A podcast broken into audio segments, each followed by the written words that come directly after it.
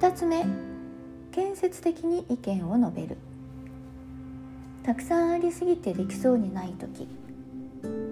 期限に間に合わそ間に合いそうにない時。仲間とのトラブルで協力を得られない時。あなただけが忙しくて不公平だと思う時。疲れすぎてこのままでは続けられないと思う時。などなど。事実をもとに建設的に意見しましょう。もしかしたら必ずしも状況がすぐに改善するわけではないかもしれません。そして残念ながらそういうことの方が多いです。でもあえて手を挙げて意見しようとすることでいろいろなメリットがあります。まずは自分の考えが明確になりますね。そしてもしかしたらそれはただのあなたの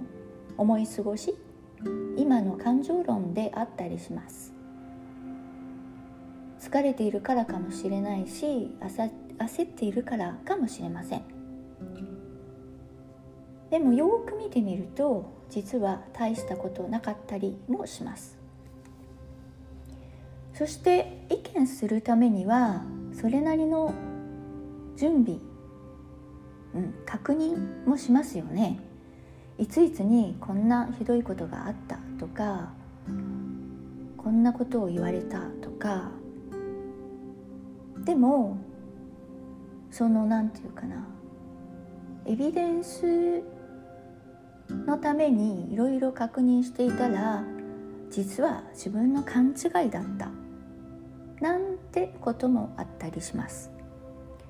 忙しい時とか怒っている時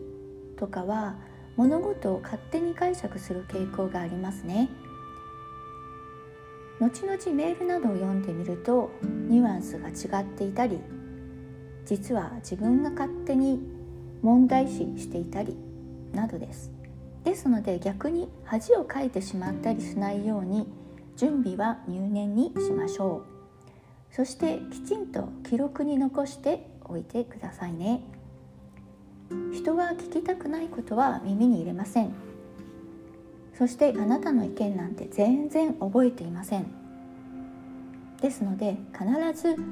相手の心にフックする方法で記録に残しましょう。このフックが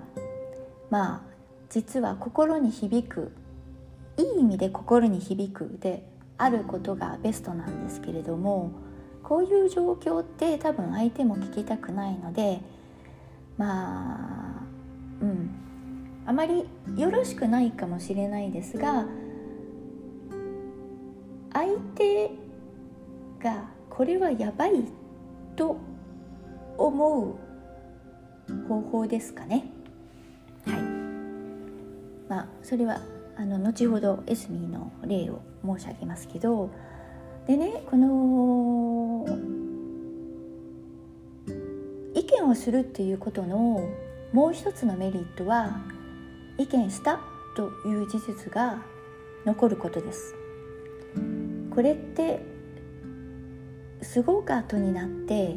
とっても重要な役割を果たしたりします。まあねもしかしたら今回ぽっきりで終わってしまう可能性もあるんですけどでも大体において同じような状況が度重なると思うんですね。それはあなたがそういう環境にいるかもしれないしあなたのものの考え方とか捉え方が原因でそのような状況が何回も何回も続くかもしれません。でもあなたが毎回意見しているとそれはあなたの意見の層層このパイルですね。束になっていきます。でそうするとですね周りから見えるあなたのイメージとなってですね自然に周りが対応、うん、順応してくれたりします。まあ必ずしもそうではないですけどね。そうでなかった場合で後々に何らかのもっと大きな問題があった時この事実に基づいた建設的な意見の積み重ねが大きな力を発します。自分の考えやそれを伝えよう伝えようとしていることを伝えようとしていたことを証明できるとできるのですね。ただ文句をブツブツブツブツ言っているのとではここで大きく差が出ます一つはただ文句を言っていて流されてしまうこれはよく皆さんがいろんな人がやっていることですけどに対してあなたは建設的に事実をたくさん、えーまあ、証拠を残していたっていうことですよね。で後で大きな問題が起こってまあ割とオフィシャルにあの調査をしなくちゃいけなくなった場合このいつもブツブツただ言っているのとあのね紙何らかの形で記録に残っている。そしてそのそれを意見した。で相手とも話そうとした。話したっていうことが残っているのとでは随分違うと思います。これがあるっていうことであなたを簡単にはあしらえなくなってしまうのですね。会社としてはそれなりのステップをしかも正式に踏む必要が出てくると思います。ちなみにエスミンの例です。はい。まあ、あのこんなにね大ごとにはまだなっていないんですけれどもただいまねそのまあ準備中でしょうかね。穴治療の実践真っ只中なんですね。それはですねあの私のっていうか私たちの上司なんですけれどもそもそも上司なのに期限を守らない。で上司の立場だからこそお願いしていることがあるたくさんあるんですけど全然進めない。でね進めないとか進まないはそれは一つなんですけどそうじゃそれだけじゃなくて毎回毎回ね明日やるとか来週やるとかごまかすんです。でその期限を過ぎてもできてないのにああ先週は忙しかったとか今日やるつもりでいたとかでももう期限過ぎてしまってるんですよ。もう言いかあの言い訳になってないと思うんですけどそういうとこそういうことをまあシャーシャーと言うわけですよね。うん、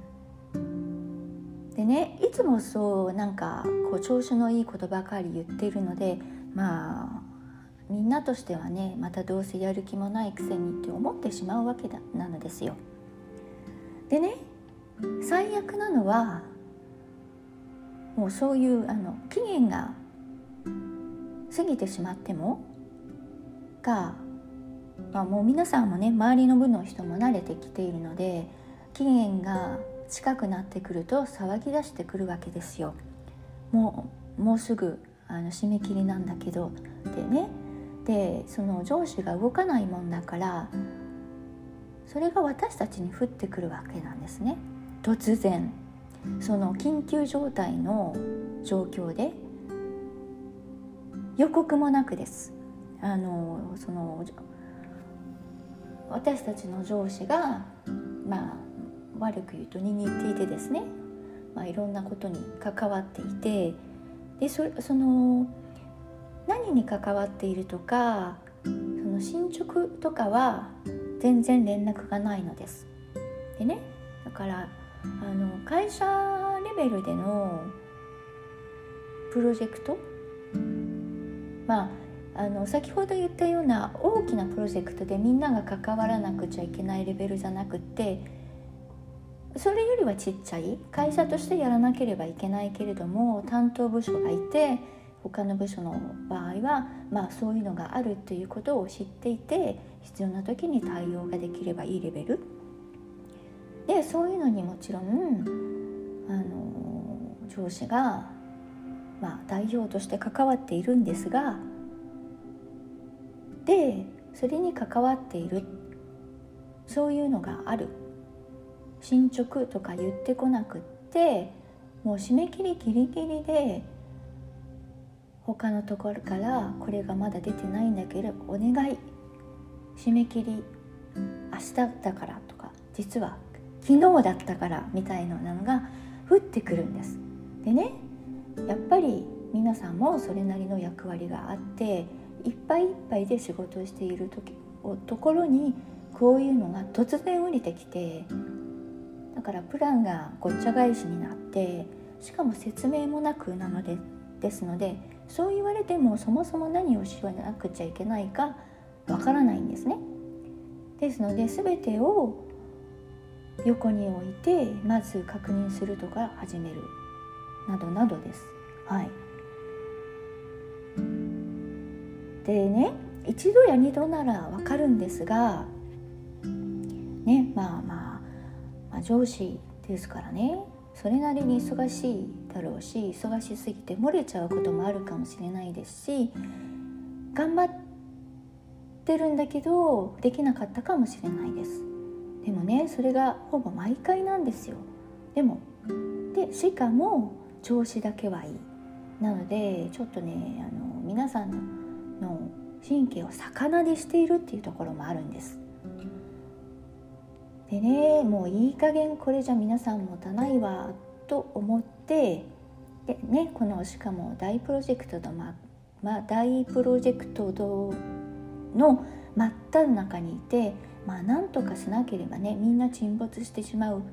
と思って結局ですね会社の人事それと会社のトップまでエスカレートされて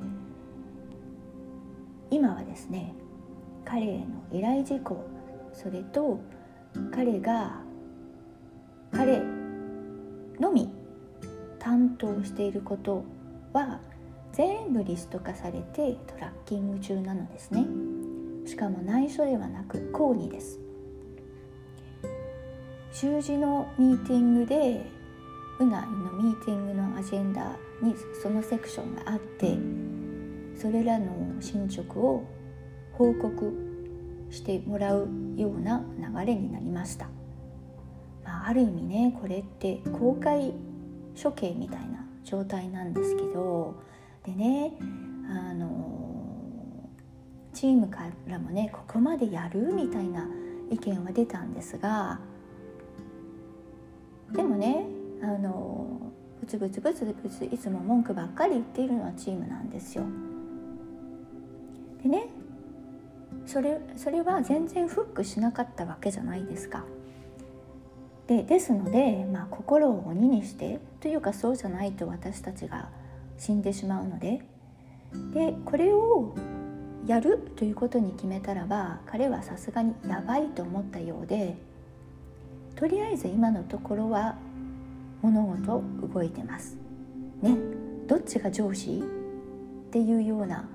感じですけれどもまあしょうがないですねあのある意味お仕事はお仕事で割り切って